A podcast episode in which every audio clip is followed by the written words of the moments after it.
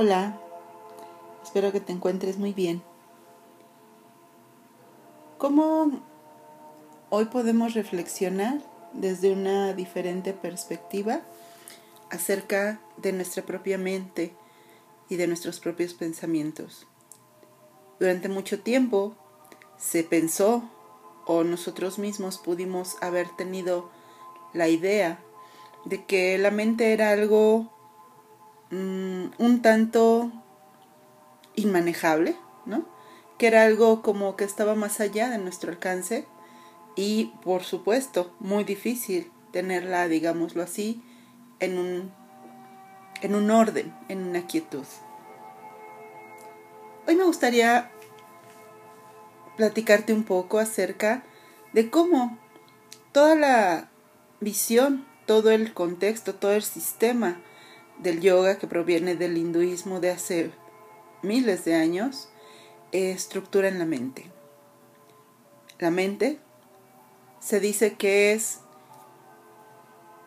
un espacio, una experiencia, mejor dicho, una experiencia, donde eh, tenemos, ahora sí, un espacio donde está toda la información eh, de lo que has vivido, recuerdos, experiencias, cómo te hicieron sentir ciertas experiencias, mm, patrones de repetición, de conducta, todo eso va generando como algo, como marcas, como, como cuando, no sé, en el cuento de, de Hansel y Gretel, que la, la bruja dejaba galletas, ¿no? Migajitas o dulces, ¿no? Para que ellos encontraran el camino así como casual, ¿no?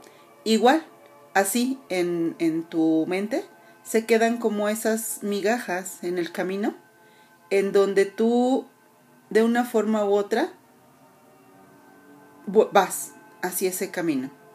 Esos caminos, esas huellas para esta visión se llaman samskaras.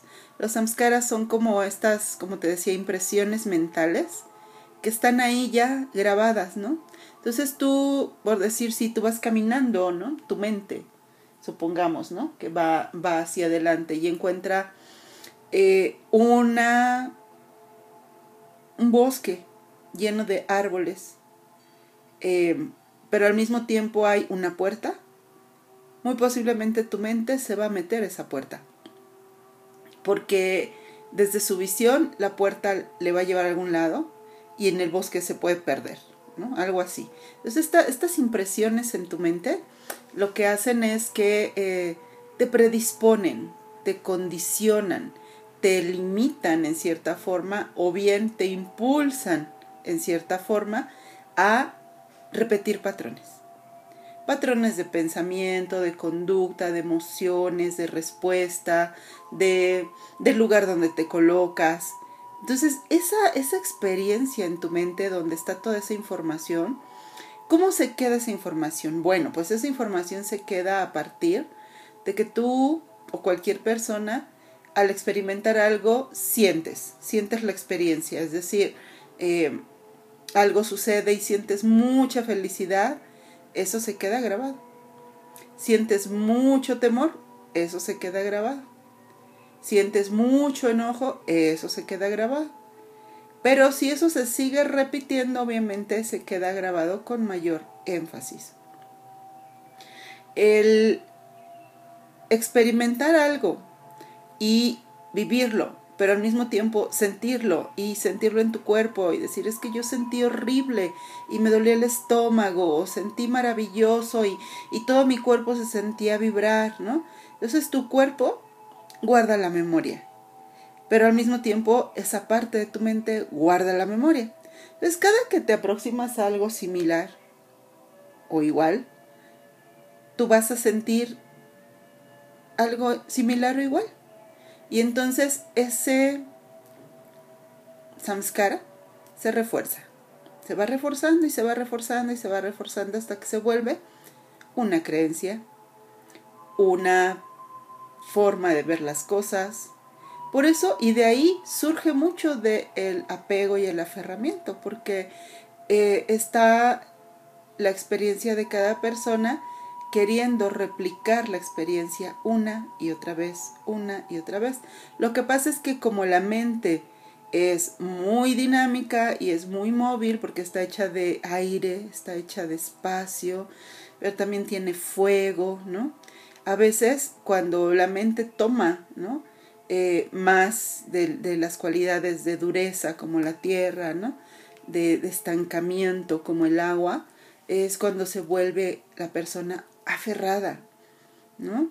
obstinada, apegada. Yo quiero que esto vuelva a pasar, ¿no? ¿Cuántas veces tú misma o alguien que conoces le has escuchado expresar es que yo quiero que, no sé, mi pareja me trate igual como me trataba que hace dos años, es que antes sí me quería, pero ahora casi ya no me habla por teléfono, entonces ya no me quiere. La mente está tan profunda esa, esa, esa marca que quiere que se siga repitiendo y repitiendo prácticamente y casi igual. Si hay una modificación, la mente se tiene que reajustar y a veces no está lista. A veces no está lista para reajustarse porque no, de verdad no tiene opciones.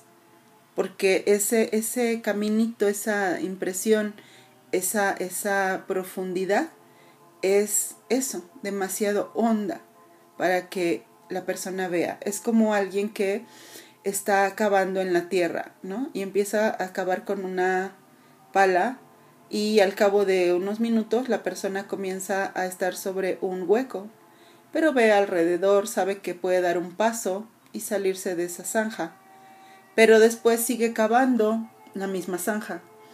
Y ahora la, la tierra ya le llega hasta media cintura. Esa persona ya ve como todo diferente, ya no ve con tanta amplitud, ve lo que le queda al, ras de tierra y ya no tiene que dar solo un paso para salir, tal vez se tenga que aferrar a la orilla de, de la superficie y esforzarse un poco más para salir. Pero si esa persona sigue cavando en esa zanja, en algún momento va a quedar en esa zanja esa persona dentro casi prácticamente al ras de la superficie en su cabeza. Entonces esa persona va a empezar a ver solamente tierra, solamente un hoyo, solamente oscuridad y más difícil salir. Posiblemente necesite una escalera o una soga o mucho esfuerzo o pedir ayuda. Pero si esa persona sigue cavando y ya no solo la superficie de afuera de la zanja le queda al ras de la cabeza, sino aparte mira hacia arriba y ve un metro de distancia después de su cabeza y definitivamente se da cuenta que ya no va a poder salir tan fácilmente y que muy posiblemente se empiece a rendir porque piense que está atrapado, como en un pozo, ¿no? Eso es más o menos cómo funciona esta información. Eh, esta información, conforme tú la refuerzas con tu actitud, la refuerzas con tus creencias, la refuerzas con el lugar donde te colocas en las experiencias, la refuerzas con todo lo que compone tu, tu vida, se va volviendo esa zanja que se vuelve más profunda.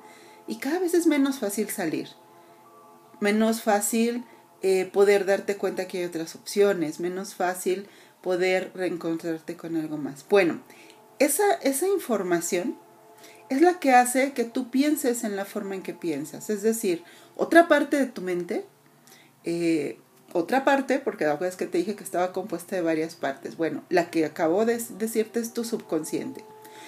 Luego está la parte de tu mente que piensa, la parte de tu mente que percibe el mundo, que ve, huele, escucha, saborea, toca, aprende, recuerda y dice, ok, esto, mm, esta manzana está deliciosa. Mmm, la comes, la hueles, oh, qué rica manzana. Esta persona que mal me cae, o cuánto miedo me da, o no quiero tener tratos con ella, oh, me molesta. Bueno, esos pensamientos, ¿no? De, ay, qué bueno que hoy hace sol, qué horrible que está lloviendo, es que no me gusta la lluvia, ajá, esos pensamientos que tú tienes cuando contactas con el mundo, cuando percibes el mundo, surgen a partir de justamente tu subconsciente. De ahí se nutren y suben como si fueran olas, ¿no? Imagínate un océano, toda la información que ya tienes, y las olas toda esa, mm, esa fluctuación de pensamientos. Es como si esta persona eh, comenzara la que está en la zanja, hasta abajo, a, gritar, ¿no? A decir, eh, por favor, sáquenme, estoy aquí, yo solo, eh, es que la vida es injusta porque me quedé aquí atrapado, ¿no? Entonces esa persona genera olas en su mente, que son pensamientos, ¿no? ¿Qué hacen todos afuera divirtiéndose y yo aquí encerrado? O sea, percibe que afuera hay gente, pero en lugar de pedir ayuda, se queja, ¿no? O en lugar de decir, hey, me quedé atrapado, ayúdenme a salir, ¿no? Es como de, ah, ¿qué pasa afuera? Es que, eh, es que eso está feo, cosas así, ¿no?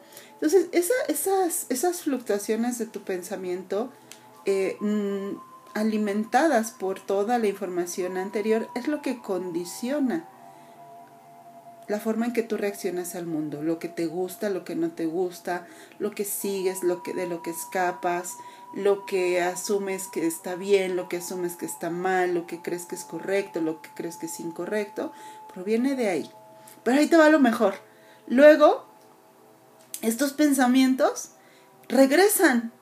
Es decir, tú piensas, qué feo que está lloviendo. Eh, se te hace feo porque tú ya habías vivido lluvias y tuviste alguna experiencia mala, no sé, te mojaste y te resfriaste. Entonces empiezas a decir, es que yo cada que me mojo me resfrío. Ya lo vuelves una ley, ¿ok? Ese, pensamiento de qué horrible la lluvia y no puede ser y te empiezas a quejar y te empiezas a decir a todos que qué feo y que no sé qué, regresa a ese, a ese océano, es decir, es como si esta persona sale de la zanja, ¿no? Eh, convive con los demás y les dice, es que no saben, o sea, es que usted, el que ustedes estuvieran aquí afuera, yo sentí horrible porque estaba yo allá adentro, ¿no? Pero se vuelve a meter, ¿no? Se vuelve a meter para demostrarles, les dice, vean, y se mete a la zanja, vean cómo estoy aquí y ustedes afuera qué horrible se siente, ¿no? Y se vuelve a quedar ahí, ¿no? Entonces a todo el que lo conoce le platica y se vuelve a meter a la zanja para demostrar el ejemplo. Hasta que un día volver a la zanja se le vuelve un hábito, porque se ha dedicado tanto en, en comprobar que era horrible eso, que su mente aprende a irse automáticamente a la zanja. Así tus pensamientos, cuando fluctúa tu mente, de alguna forma u otra tus pensamientos del día a día vuelven como olas al mar a esa parte donde tú tienes toda esa información de lo ya vivido, de lo ya experimentado, de lo que te dejó una huella, porque lo sentiste, porque te emocionó, porque te marcó, porque te fragmentó, porque te llenó de gozo, ¿no?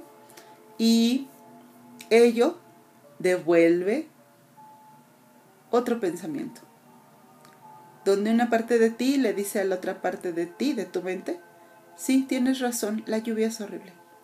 Entonces, pero para que eso pase hay otra parte de tu mente, que, que esta visión nos dice que es tu capacidad de discernir. Decir, decir, puede ser que la lluvia no sea tan mala, puede ser que en aquella ocasión me mojé, pero bueno, hoy traigo impermeable, botas y bueno, no tengo por qué aseverar que la lluvia es horrible, ¿no? Porque pues no me va a pasar lo mismo que aquella vez o que aquellas veces. Porque hoy elijo ver lo diferente. Obviamente no vas a llevar todo ese proceso, pero en tu mente sí, ¿no? En tu mente sí sucede. Entonces esa parte de ti que discierne puede decirte, ok, la lluvia no es tan mala, ¿no? Has tenido experiencias que así, así, pero bueno, eso te enseña a llevarte un impermeable, botas y pues simplemente no determines que la lluvia es fea. O, ¿no? Es tan profunda la huella, está tan dentro la, mente en la zanja, que solo dice, la lluvia es horrible y te la pasas diciéndole a todos, entonces ya no hay una capacidad de elegir, ya no elegiste, ya no eres libre, ya determinaste que así es. La lluvia es horrible. Entonces le empiezas a decir a todos, oye hija, no salgas cuando llueve, porque no, hombre, es horrible y te vas a mojar como si fuera un hecho, como si fueras una divina, ¿no? Eh, oye, dile a tu hermana que no salga cuando llueve porque hay accidentes. No, es que la lluvia no sabe, se inunda en las calles. O sea, empiezas a llevar tu pensamiento a un estatus de, de que así va a ser, de que es una ley, de que así va a suceder. Y ahí es cuando ya la persona se ha quedado en la zanja. Va a poder salir, claro. ¿Cómo? Va a empezar a, a lo mejor cada que se vaya a meter a la zanja, llevarse una escalera, llevarse una soga, llevarse botas para escalar, es decir, prepararse. Cuando se da cuenta que ha caído en una, una respuesta automática a irse a esa zanja para poder salir. Al principio va a ser así, porque va a querer seguir demostrando el por qué estaba ahí. Un día esa persona va a salir y en vez de repetir su historia, va a caminar hacia otro lado. Ya no va a querer estar contando la misma historia, por lo tanto, ya no va a querer ir a la zanja. Un día lo hará. Y caminará hacia otro lado, con el aprendizaje de que si empieza a cavar una, una zanja y no se da cuenta un día, se puede quedar atrapado ahí y pensar que esa es la única realidad. Más o menos así funciona la mente. Mientras afuera sigamos replicando, adentro se está reforzando. Mientras adentro esté reforzado, afuera vamos a replicar lo mismo.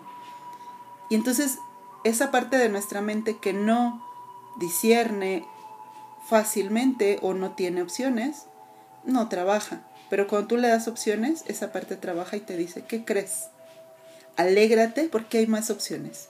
Sé que hoy no las ves o sé que cuando las veas tampoco va a ser tan fácil tomarlas, pero por lo pronto que sepas que hay más opciones.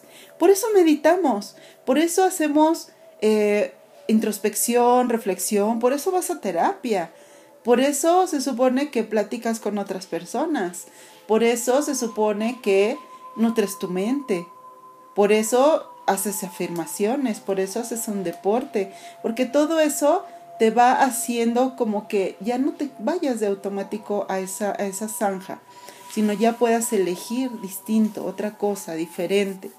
Eh, idealmente, ¿qué sucede cuando me rodeo de personas como amistades que hablan de lo mismo?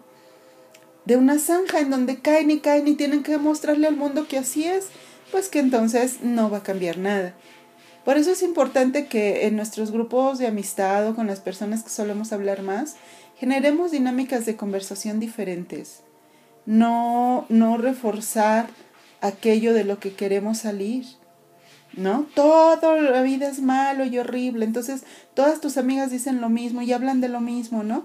Todo es horrible y todo es negativo y sí, yo paso esto y lo otro. Entonces, claro, tú regresas de tu reunión de distracción con tus amigas con la firme convicción de que lo que tú piensas es una realidad. ¿Por qué? Porque tus amigas lo dicen también.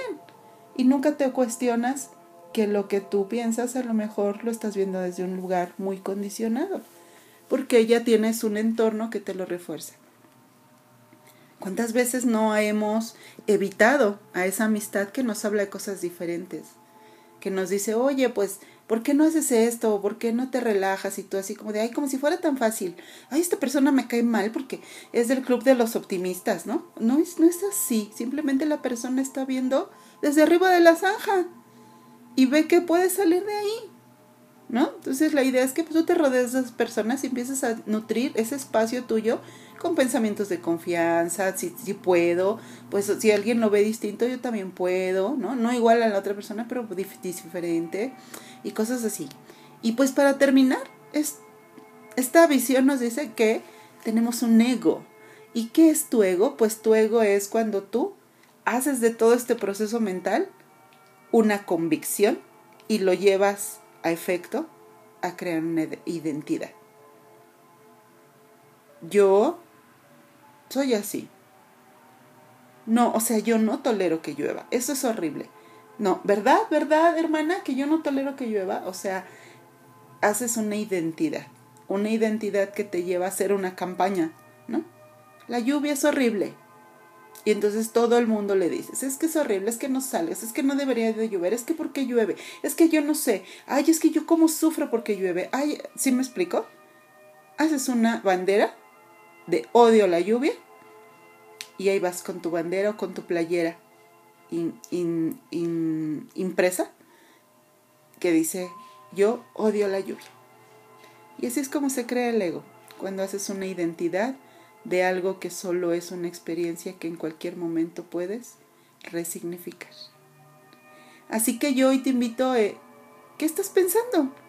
¿Qué piensas cuando piensas? Pregúntate de dónde vienen mis pensamientos. Imagínate tu pensamiento como un, una, un pastel, ¿no? Imagínate ese pensamiento como la velita sobre el pastel. Y pregúntate, ¿qué está sosteniendo esa velita? Porque si la vela está sola, no es la vela de un pastel. Si tu pensamiento está solo, no es la forma en, en que estás viviendo totalmente. No es como son totalmente las cosas. Pero si esa velita está sostenida sobre un pastel, es la vela de un pastel. Y si tu pensamiento suelto, mm, fluctuante, aleatorio, ¿no? Que tienes en este momento, eh, no está sostenido por conductas, creencias, aferramientos, una identidad, entonces ese pensamiento solo es eso, un pensamiento que se va a disolver al cabo de un rato, cuando te enfoques en otra cosa. En fin, hoy reflexiona acerca de ello, te mando abrazos con cariño, vamos a cuidar nuestra mente ya con mayores recursos y conciencia.